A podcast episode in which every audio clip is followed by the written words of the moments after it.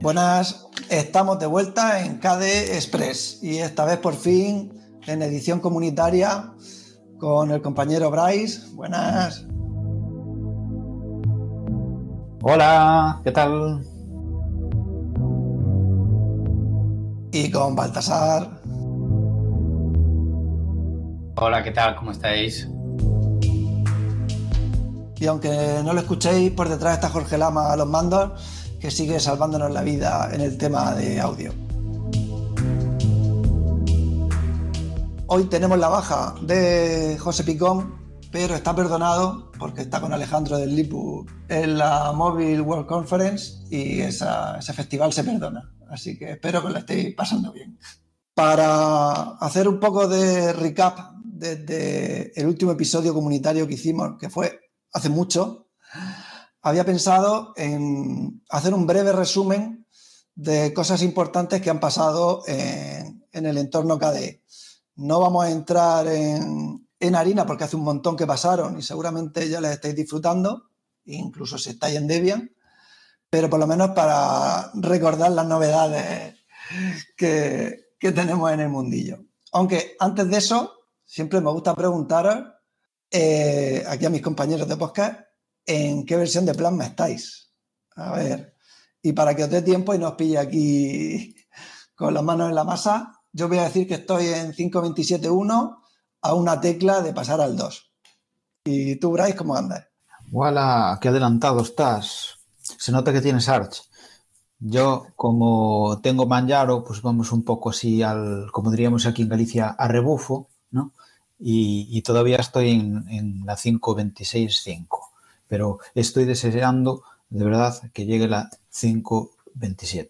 Pues seguro que pasa menos tiempo desde que de la 25 a la 26, que eso fue una travesía en el desierto larga. Sí, sí.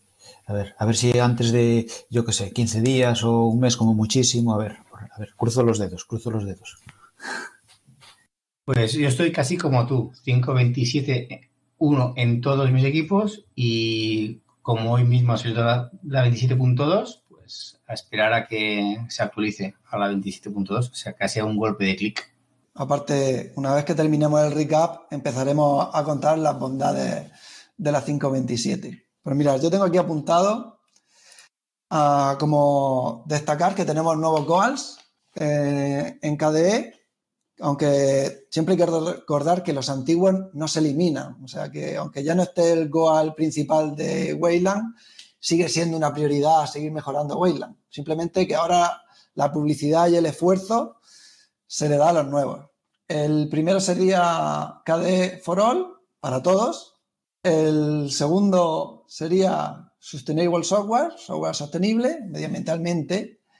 Y el tercero es Automate and Systematics Internal Processes. Ya sabéis, en inglés bien pronunciado. Que sería aplicaciones y continuidad de manera automática. Pues ahí, entornos de test, intentar hacer todo lo automatizable para no tener que dedicar el, tiempo que tenemos de los desarrolladores de KDE, que es muy preciado, a tareas repetitivas. Y con esto yo creo que es un, un redoble de esfuerzo de que el proyecto KDE sigue centrándose en mejorar y en preocuparse por el ecosistema, tanto de aplicaciones como de medio ambiente. ¿No, Baltasar? Eh, sí, eh, evidentemente creo que las tres opciones, las tres nuevos objetivos están muy, muy, muy bien, como siempre.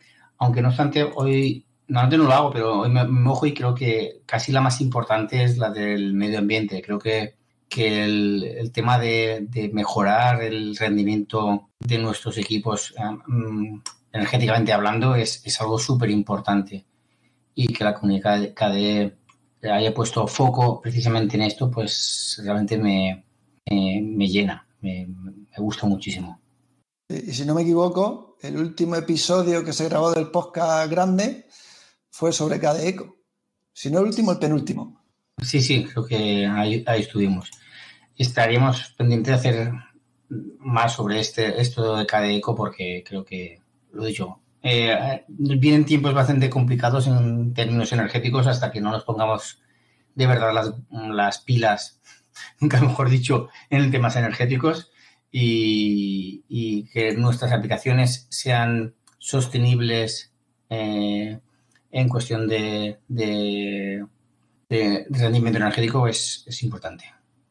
Aparte yo creo que KDE fue el precursor de, este goal. O sea, ya estaba en forma de proyecto, de sus proyectos de KDE, y esto es mm, darle un espaldarazo a KDE, lo apoya con todas, sí o sí, y lo convierte en una vía transversal para intentar que todas las aplicaciones y todos los subproyectos de KDE converjan en la sostenibilidad. Con lo cual yo la verdad es que todos me parecen importantes, pero este especialmente socialmente importante también, aparte de técnicamente. Porque yo también soy muy fan de automatizar y de ahorrar esfuerzo a los desarrolladores, pero eso es más importante a nivel técnico y lo otro tiene una implicación más allá. Claro, pero es que si te lo pones a pensar, eh, miras el, de accesibilidad y, es que también es súper importante, porque afortunadamente pues nosotros no tenemos ningún tipo de, problema, pero cuando pensamos en gente que tiene aún a una, a una dificultad en cuanto de sus, eh, ¿cómo se llama esto? De sentidos, pues claro, utilizar un ordenador pues es un hándicap y con esto pues se, se va a avanzar también. Y, además, eh, el, tema que hablamos de la sostenibilidad, eso eh, es además, como, como habéis dicho, creo que David, es una, cosa pionera, porque en muy pocos proyectos de software o en muy poco, en muy poco, muy pocas empresas se centran en esos temas, ¿no? En, los temas de, intentar hacerlo un poco más eficiente en el software. Se hacen otras cosas en otras partes, en, el hardware y eso, pero en el software eh, no tanto. Y, la, y, a mí me gustaría eh, hablar un poquito de, automatizar, ¿no? Porque eso es algo que no, que no todos los proyectos lo acaban haciendo. Y es, muy importante, porque como, has dicho, eh, los desarrolladores al final tienen tiempo de resolver realmente los problemas técnicos y, que otras cosas que se pueden hacer automáticamente, pues no, se pierde el tiempo en eso. Y, no siempre cuando te pones a desarrollar te, te, paras a eso, pero imagínate estar ahí horas y horas compilando tus historias y después, ostras, me, me, olvidé de hacer tal cosa. Pues si lo automatizas, no tienes esos errores y, si, siempre se hacen las combinaciones repetibles y todo el mundo las puede reproducir, etcétera. Entonces, sí, son muy, muy buenos objetivos, la verdad. Y aparte, lo último que has dicho es muy importante. Todo el mundo las puede repetir, porque a veces también lo que pasa es que una persona sabe hacer algo, pero si esa persona no está, no está disponible o por lo que sea desaparece del proyecto, hay cosas que se pierden, ese conocimiento, ya, ¿cómo montaba esta persona esto? ¿Cómo? Y eso, al automatizar, está muy bien, porque por un lado, normalmente documentas lo que estás haciendo, y por otro lado, bajas el nivel de acceso a, no, si ahora alguien tiene que hacerlo, no tiene que hacerlo desde cero, ya simplemente tiene que saber cómo funciona el automatismo, que es mucho más sencillo, y aparte, nosotros en software libre, cuando automatizamos, automatizamos en, abierto. O sea, al final es un CI, un Continuous Delivery, es una receta que está escrita en GitLab, seguramente, que puedes leer y ver lo que hace. Con lo cual está muy bien. Y en cuanto a accesibilidad, también no solo es bueno socialmente, sino que es bueno a nivel puramente de expansión del proyecto. Porque por un lado estás haciendo una labor muy importante, que si en el software libre no nos preocupamos por por la gente que tiene estas necesidades, pues estaríamos con un proyecto muy cojo. Pero es que encima, para entrar en instituciones y en muchos, muchos proyectos que dan financiación, tú tienes que tener unos requisitos de accesibilidad, que si no los contemplamos nos quedamos fuera. O sea, yo no me plantearía que en un colegio esto no se tuviera en cuenta. Con lo cual, yo creo que los tres walls están muy bien. Y luego entrando un poco más en, novedades de software en sí, pues yo quería destacar, tengo aquí apuntado, hay una que es un poco graciosa porque hablar de plasma y, opciones de personalización es como redundante en sí mismo, ¿no? Pero la primera es que plasma tiene ahora más opciones de personalización con la selección automática de color de acento en función del fondo de pantalla. Esto es que tú antes podías poner eh, de qué color querías más o menos el tono de tus ventanas lo podías elegir, pero ahora puedes elegir que si tienes un fondo de pantalla que su color predominante es X, pues también se coge ese color o una variante. Y yo es algo que utilizo mucho. Yo tengo el, el fondo de pantalla que cambia todos los días y todos los días me cambia el color del acento. Y entonces tengo un poco de variedad en el día a día, así no me aburro, aunque hay algún día que me, que me llama un poco la vista porque un poco sorprendente, hay un rojo fuerte, pero está gracioso, me gusta. Y así tienes viernes de escritorio por un tubo. Sí, sí, que la verdad es que lo uso poco, porque como tengo el multimonitor no sé muy bien cómo compartirlo, pero las fotos que me salen de vez en cuando están chulas y la verdad es que con el color de acento digo, este, este está gracioso. No es una de las cosas que más he utilizado, pero bueno, sí que me ha sorprendido el tema de que ahora mismo cuando los diseñadores de, de, de Plasma hacen un nuevo tema para Plasma 527, por ejemplo, ahora, el, el, el, propio fondo de pantalla tiene su versión clara y su versión oscura, con lo cual es súper en el mismo fondo, digámoslo así. Y cuando cambias de uno a otro, pues cambia el fondo, el, la, el tono en cuestión. Se nota que los amantes del fondo oscuro estamos ganando terreno, entonces ya se tiene mucho más en cuenta. Cierto. Y luego, aunque yo no lo uso personalmente, porque casi siempre uso un ordenador de sobremesa, aunque ahora con la Steam Deck me va a venir muy bien, es que han mejorado bastante. ¿Eh? ¿Tienes la Steam Deck? Sí, eh, hace un montón. Oh. Lo que pasa es que ah, lamentablemente tengo muy poco tiempo para usarla, pero no puedo decir que la, la he usado más de portátil que para jugar. O sea, la, la uso para probar plasma. Bueno, dicen que, que es un gran portátil. Una, sí, sí. Yo tengo un adaptador, lo monto en un monitor externo y prácticamente podría ser mi ordenador si no tuviera este que funciona bien. Y han mejorado el touch screen, los movimientos de, de la pantalla táctil. Eso lo tengo pendiente probar, pero me viene muy bien para la deck. Luego siguen mejorando el panel flotante, que yo lo he probado y todavía no me he hecho a él, pero hay gente que le gusta mucho y los viernes de escritorio se ven mucho.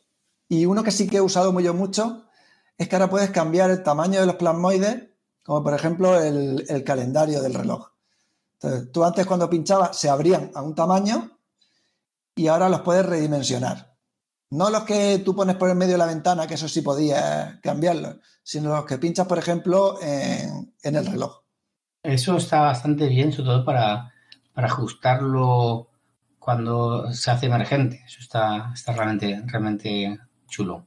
Incluso el, el, botón, el menú del lanzador de aplicaciones se redimensiona sin ningún tipo de problemas y queda muy guay. Además es útil. Claro, porque ahora hay pantalla y dispositivos de todos los tamaños. Entonces, eh, viene muy bien que tengas la libertad de si tienes una pantalla minúscula o una pantalla gigante, lo adaptes a, tus necesidades. KDE, pues en sus mil opciones, dando libertad al usuario. KWrite, ahora son realmente la misma aplicación, pero con un diferente layout, con una diferente interfaz gráfica.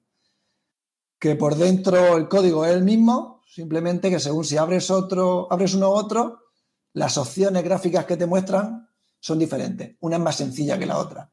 Pero la aplicación ya es compartida, con lo cual no hay que desarrollar dos códigos y entonces dos. Eso está en la línea de, de, de, plasma, de ser sencillo por defecto y ser potente cuando se necesite. Y esto es, creo que es una, una muy buena, muy buen ejemplo de, de, esto. Bueno, fijaos que yo, de hecho, ya pensaba que eran la misma desde hace tiempo, pero eh, me sorprendió que cuando salió esta noticia que, oh, oh, que no eran. Ostras, pues a mí me parecía que, que eran la misma, pero bueno, a nivel de desarrollo sí que se notará, claro. Es que a veces son tantas cosas lo que cambian en el mundo del software libre en general que, que te hablan de novedad y dices, joder, pero si esto ya estaba. Y yo creo que también viene porque a veces los desarrolladores van, van a su bola, lógicamente, van haciendo sus cositas y, y a veces ni lo reportan. Y al cabo de cierto tiempo dicen, oh, espera, esto también lo hacemos. Y, lo publican y, entonces cuando la gente se da cuenta. Sí, porque aparte en KDE sobre todo suelen haber uh, gente pensando por detrás cosas que al final confluyen. Entonces, a lo mejor esto era una idea que estaba desde hace tiempo, han ido haciendo cambios puntuales para que cuando llegue el momento no sea algo súper brusco y no de repente abre una y diga esto qué es. el cambio más grande que sí que han hecho, que por supuesto, como casi todo en KDE es configurable, es que ahora cuando abras Kate o KWrite te sale un, como un menú de bienvenida. En plan documentos recientes o si quieres abrir uno nuevo, plantilla y cosas de esas. Luego, una cosa que yo he empezado a utilizar es NeoChat, que es un cliente de Matrix para Android, bueno, para Android o para, o para escritorio, porque también lo podéis poner en Flatpak. Y está todavía en, en funcionalidad reducida en comparación con Element, que es el más famoso que hay porque es el semioficial, pero es usable y yo por lo que leo de novedades están implementando el cifrado y se está moviendo mucho el, el desarrollador para hacerlo una aplicación completa. Así si queréis ayudar a hacer reporte o funcionalidades, probadlo y ir viendo cómo va. Yo lo estoy utilizando últimamente y me funciona relativamente bien. Tengo NeoChat en, en Android y tengo NeoChat en, en, el, escritorio, en el desktop. Simplemente me, sale una pantalla que no sé, de que tengo que actualizar, tengo que actualizar algo y no me aclaro. Pero bueno, de momento funciona. Y a mí me sale que tengo que verificar desde una cuenta que ya tenga verificada al nuevo dispositivo. Sí, es lo que me sale. Pero, el nuevo dispositivo no, no, veo. Yo creo que no está implementado todavía y que es de las cosas que estaban implementando ahora. Ah, pues me quedo, un poco más tranquilo porque digo, a ver si un día de estos me peta todo, pero bueno, bueno funciona bastante bien. Y una pregunta sobre esto, porque yo, eh, yo lo instalé, pero aún no lo empecé a usar, porque yo uso, uso más eh, Element. Eh, ¿Qué tal funciona, o sea, qué tal la experiencia de usuario de este, de este, de este chat? Porque con Element para las personas así un poco mm, menos técnicas o que se llevan menos con, la tecnología, es como más complicado de usar que otros sistemas de, mensajería instantánea. ¿Y, qué tal con esta aplicación nueva? Yo no le veo demasiada diferencia respecto a lo que puede ser Telegram, la verdad. Hay, hay salas mm, globales, si salas como si fuesen grupos, y después hay los, los chats con personas yo no veo demasiada diferencia. Bastante, es bastante eh, uniforme. David. Yo en, el escritorio lo veo más sencillo que Element, porque como tiene, usa Kirigami, usa lo de los menús laterales, yo creo que la navegación, y aparte si usa Plasma y aplicaciones KDE, te va a sonar mucho como en la interfaz. Lo veo sencillo. En móvil, a mí ahora mismo yo lo veo todavía un poco verde si la gente no está muy puesta en tecnología. Porque a mí, por ejemplo, a veces estoy escribiendo, no sé si pasa solo en mi móvil, pero se me esconde el chat. Entonces, cuando yo escribo, no veo lo que estoy escribiendo. Cuando termino de escribir, tengo que darle un botón y entonces ver lo que he escrito. Y todos los días se me actualiza la aplicación, porque la tengo en F-Droid y entonces es una Inity, de estas que se actualizan todas las noches. Entonces, yo eso lo veo todavía verde para un usuario de a pie que le parece muy complicado Element. Lo veo bien para gente que le gusta trastear. En cambio, en ordenador sí que lo veo sencillo. Y luego quería mencionar que Spectacle se está haciendo una aplicación espectacular, que, las anotaciones cada vez tienen más funcionalidades. Creo que estaba incluso previsto que metieran vídeo, pero ahora mismo a mí lo de las anotaciones me encanta. ¿Y Baltasar? Pues eh, siguiendo Spectacle, que es espectacular, es de esas aplicaciones que dices, eh, ¿por qué lo hacen si está el Snapshot y funciona de categoría? Pues al cabo de unos cuantos meses te das cuenta de que, porque cada Snapshot, que la anterior captura de pantalla estaba muy bien, pero es que el Spectacle cada vez mejor. Lo de las anotaciones eh, es algo espectacular, es maravilloso, porque eh, el hecho de que prácticamente con un botoncito ya puedes hacer, eh, hacer un tutorial prácticamente, que yo ya lo, ya lo he hecho para prepararme una charla o para hacer, preparar material de, clase.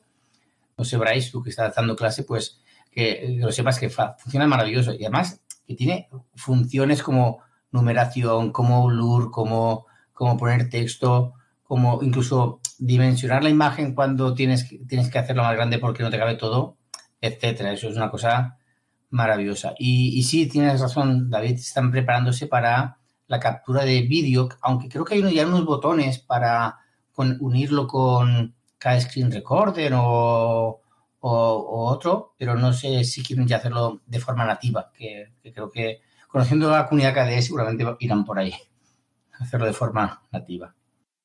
Oye, pues ahora que lo dices, acabo de abrirlo y en herramientas, grabar la pantalla con simple screen recorder, yo ese estudio, es verdad. Y luego un más con PIC y Ball Screen, o sea que sí, yo creo que si no está, ah, está a punto, pero las opciones las veo, o sea que las no, en el próximo episodio. Estaba desde hace bastante tiempo, eh, Camuso, por ejemplo, y que no tener que utilizar una, aplicación que no sea de la comunidad KDE, que no, está nativo. Sí. Simplemente que, esté la grabación. 100% integrado. Y quería decir algo más de, de espectáculo. A ver si recuerdo qué quería decir, porque era me parecía curioso, pero se me ha ido la cabeza. A ver si, me acuerdo a lo largo de, estos minutitos. A, mí lo que me gusta es cómo se quedan la gente cuando le enseñas esta aplicación de, de captura de pantalla. Porque mucha gente está acostumbrada a cosas así, por no decirlo, por cutres con Windows que simplemente te lo copia al, portapapeles y luego tienes que hacer lo que quieras en otro programa y, que venga ya todo tan integrado como, como está en Plasma, eh, la verdad la gente lo flipa. De hecho, ya me acabo, de acordar lo que quiere decir, que es que, eh, de hecho, eh, aprovechando esta, esta funcionalidad de espectáculo de hacer anotaciones tan, tan chula que tienen y tan rápida y efectiva, incluso hay un plasmoide que lo que hace es te hace un enlace directo a cualquier imagen que tengas en tu ordenador para que le hagas anotaciones con, con Spectacle y después lo guardas y demás. Y eso está muy bien porque demuestra lo, que siempre decimos muchas veces, que como es software libre y está todo integrado, pues las aplicaciones se van, se van, se van sinergiando, o sea, tienen sinergias entre ellas para, para mejorar mucho la experiencia del usuario. Estas de esas cositas que cuando las enseñas la gente dice, joder, qué, chulo es esto. Sí, la verdad es que es una aplicación que hace honor a su nombre. Y una que se me ha saltado, de las que yo me había apuntado de, cosas que mencionar de todo lo que se ha mejorado en este tiempo, es el overview o visión general con opciones de búsqueda, que es esta opción que hemos tomado prestada de Genome, de que si llevas el ratón a la esquina superior izquierda, bueno, al menos yo lo tengo ahí, o tú lo puedes poner donde quieras, pero creo que por defecto venía ahí, que te salen todas las aplicaciones que tienes abiertas, que yo lo uso puntualmente, pero me gusta. Ah, ahora tiene opción de buscar para que puedas ir directamente, pues si tienes un montón, puedas buscar la aplicación que quieras y puedas hacer alguna cosa con ella. Que no nos veíamos y que vamos regular de tiempo, yo, si os parece bien, dejamos todas las novedades, que son bastantes, de 5.27 para otro episodio y damos una noticia que yo creo que como van a pasar unos días hasta que publiquemos el episodio, podemos hacer una semi-primicia aquí en el podcast, que es la Academia S. Pues sí, efectivamente, la Academia S de este 2023, que ya tiene sede, que es una sede compartida eh, yo no en el grupo que lo organiza del todo, pero bueno, eh, si me corrige si me equivoco, pero será en la Open Source Code que se va a celebrar en Málaga. Lo que ahora mismo no recuerdo muy bien son las fechas, ¿me ayudáis? Sí, son, aparte, casualmente no tiene nada que ver, pero a mí me vienen perfectas, porque es el 9 y 10 de junio, y casualmente el 9 de junio es el día de la región de Murcia, con lo cual va a ser fiesta, y yo lo voy a tener libre y por fin quizá pueda ir a una academia ¿eh? Lo han hecho apuesta. Con lo cual, eh, es en la térmica, en Málaga, y nos vamos a sumar a su evento, que aparte que era el plan inicial antes de la pandemia. Correcto. Con lo cual retomamos. Corría el año 2020, eh, estamos cerquita de hacer la academia en Málaga y al final, pues como hicieron el cerrojazo, pues tuvimos, se tuvo que que clausurar todo. Recuerdo las, reuniones previas en que un poco nos tomamos un poco a risa lo, que, lo, del COVID un poquito y mira, pues al final fue, fue, fue un chorrejazo en, todo, en toda regla. Y bueno, pues sí, volvemos. así que... Lo dejamos donde lo, continuamos donde lo dejamos, sería la palabra, la, expresión correcta. Resumimos el pause. Ah, cuando se publique este episodio, yo creo que ya tendremos el Call for Papers de Academy S, con lo cual tendréis la página por si queréis enviar una charla, pero sobre todo apuntarse la fecha e intentar ir, que tenemos muchas ganas de vernos y de tocarnos mm, de buena manera y de sentir el calor de la comunidad, porque algunos sí que lo habéis visto en la Academy del año pasado, pero yo me quedé con muchas ganas y si esto consigue ir y encima va a ser en una fecha que va a ser buen ambiente, buena temperatura, ahí lo podemos pasar muy bien. Yo siempre comento que una academia es, igual que cualquier tipo de evento, es algo hiper importante en, las comunidades de software libre, en todas las comunidades, evidentemente, pero bueno, la de software libre también. Y creo que, es como interesa resaltar que, que la Academia es, no es un evento para desarrolladores. De hecho, es un evento básicamente para, para intercambiar ideas, conocernos, todo el mundo. Cuando digo todo el mundo, quiere decir que no hace falta que sean, evidentemente, eh, informáticos. Cualquiera persona es bienvenida en esto.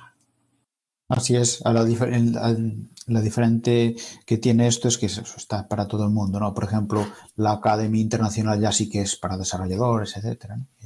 Es, además un muy buen ambiente, además normalmente no hay el hándicap del idioma en comparación con otro tipo de, eventos, ¿no? Entonces, pues bueno, es eh, si la gente tiene más vergüenza por expresarse en otros idiomas, pues tenemos el, el, castellano para, para, comunicarnos. Y eh, desde luego yo creo que va a haber charlas muy interesantes, aunque aún no se sabe, pero bueno, seguro que, hay charlas que pueden interesar a todo el mundo para aprender un poquito más de, de KDE o cómo funciona eh, en general la comunidad. Así que os animo a apuntaros al evento e incluso si os apetece dar una charla, animaros, porque eh, se, pueden preparar charlas de todos los niveles, ¿no? Entonces, pues adelante. Pues efectivamente, ya estáis tardando en planificar el viaje.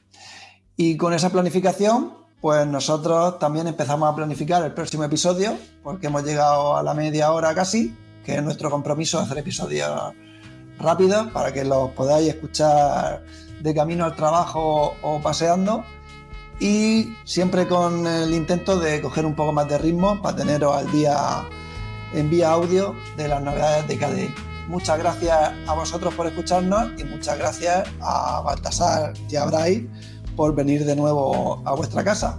Un saludo. Hasta luego. Hasta luego. Nos oímos. Hasta luego.